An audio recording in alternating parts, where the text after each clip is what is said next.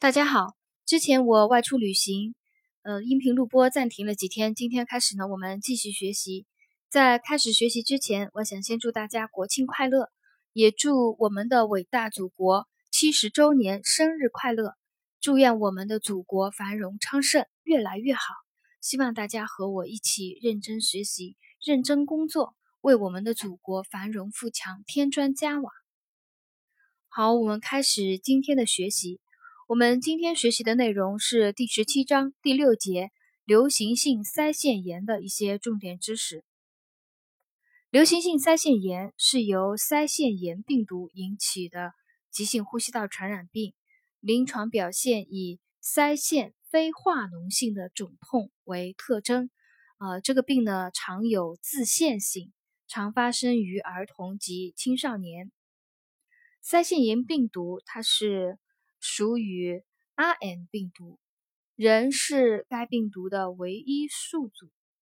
病毒经过血液播散至多种腺体，比如说腮腺、颌下腺、舌下腺、胰腺、性腺和中枢神经系统，引起炎症啊，都是一个非化脓性的炎症。这是流行性腮腺炎的一个发病机制。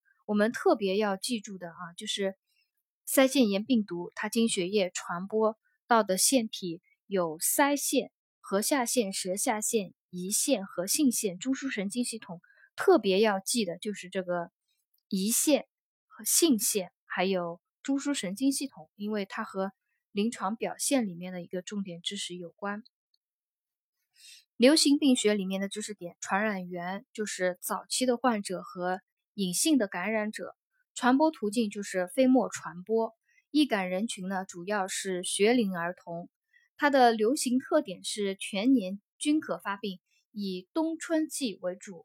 一般感染以后可获得持久的免疫力。然后下面我们来呃讲一下它的临床表现啊。临床表现第一个就是腮腺炎。呃，腮腺炎它除了有这个。呃，发热、头痛、乏力、纳差的一些前驱症状以后呢，呃，主要就是一个腮腺逐渐肿大这样一个临床表现。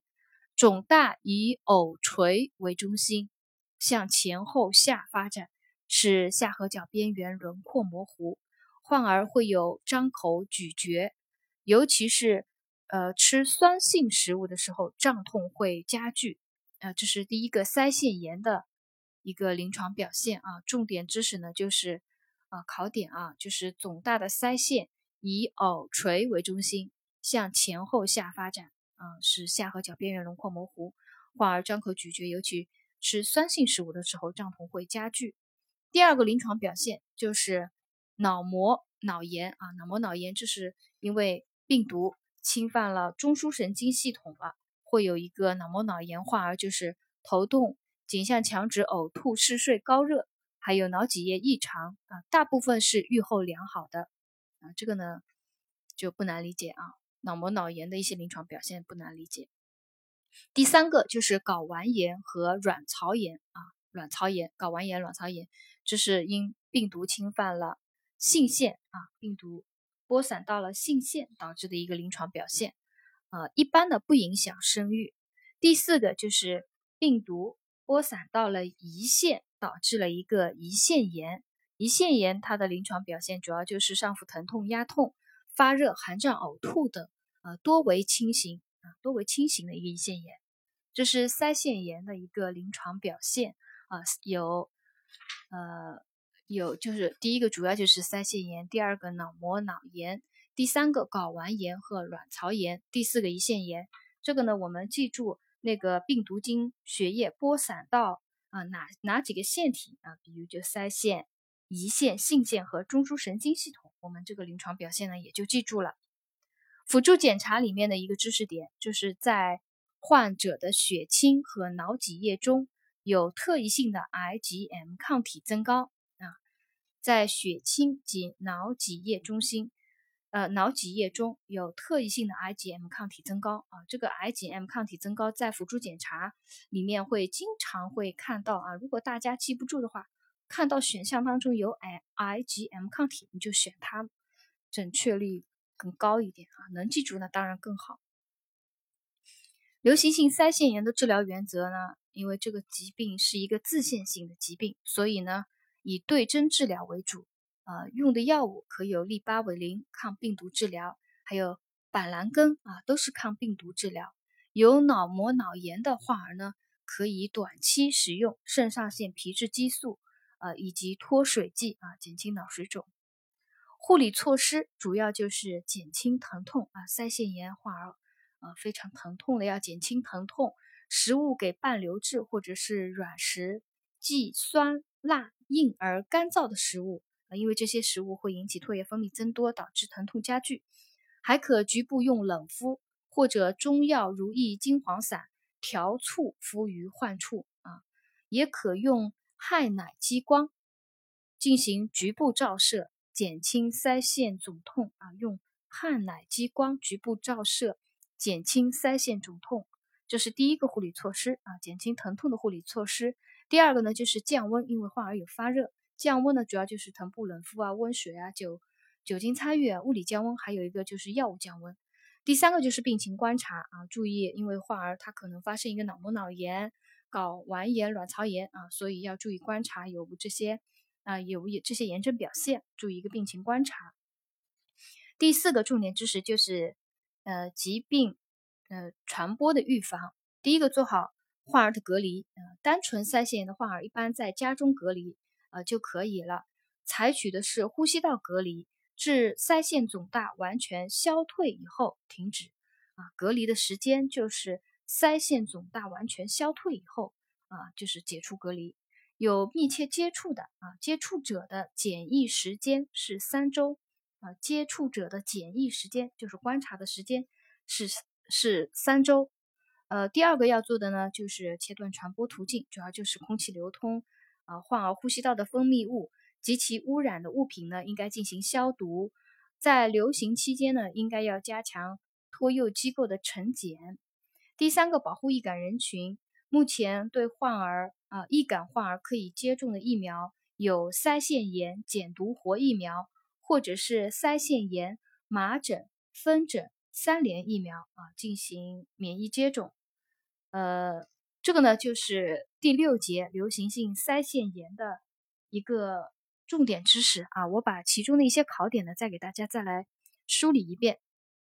第一个，流行性腮腺炎，它是由腮腺炎病毒引起的，它的临床表现是以腮腺的非化脓性肿痛为特征。这个疾病呢，有自限性，呃，它是呃，这个腮腺炎病毒是 RNA 病毒，人是该病毒的唯一宿主。病毒可经血液播散至腮腺、颌下腺、舌下腺、胰腺、性腺和中枢神经系统，引起相应的非化脓性的炎症。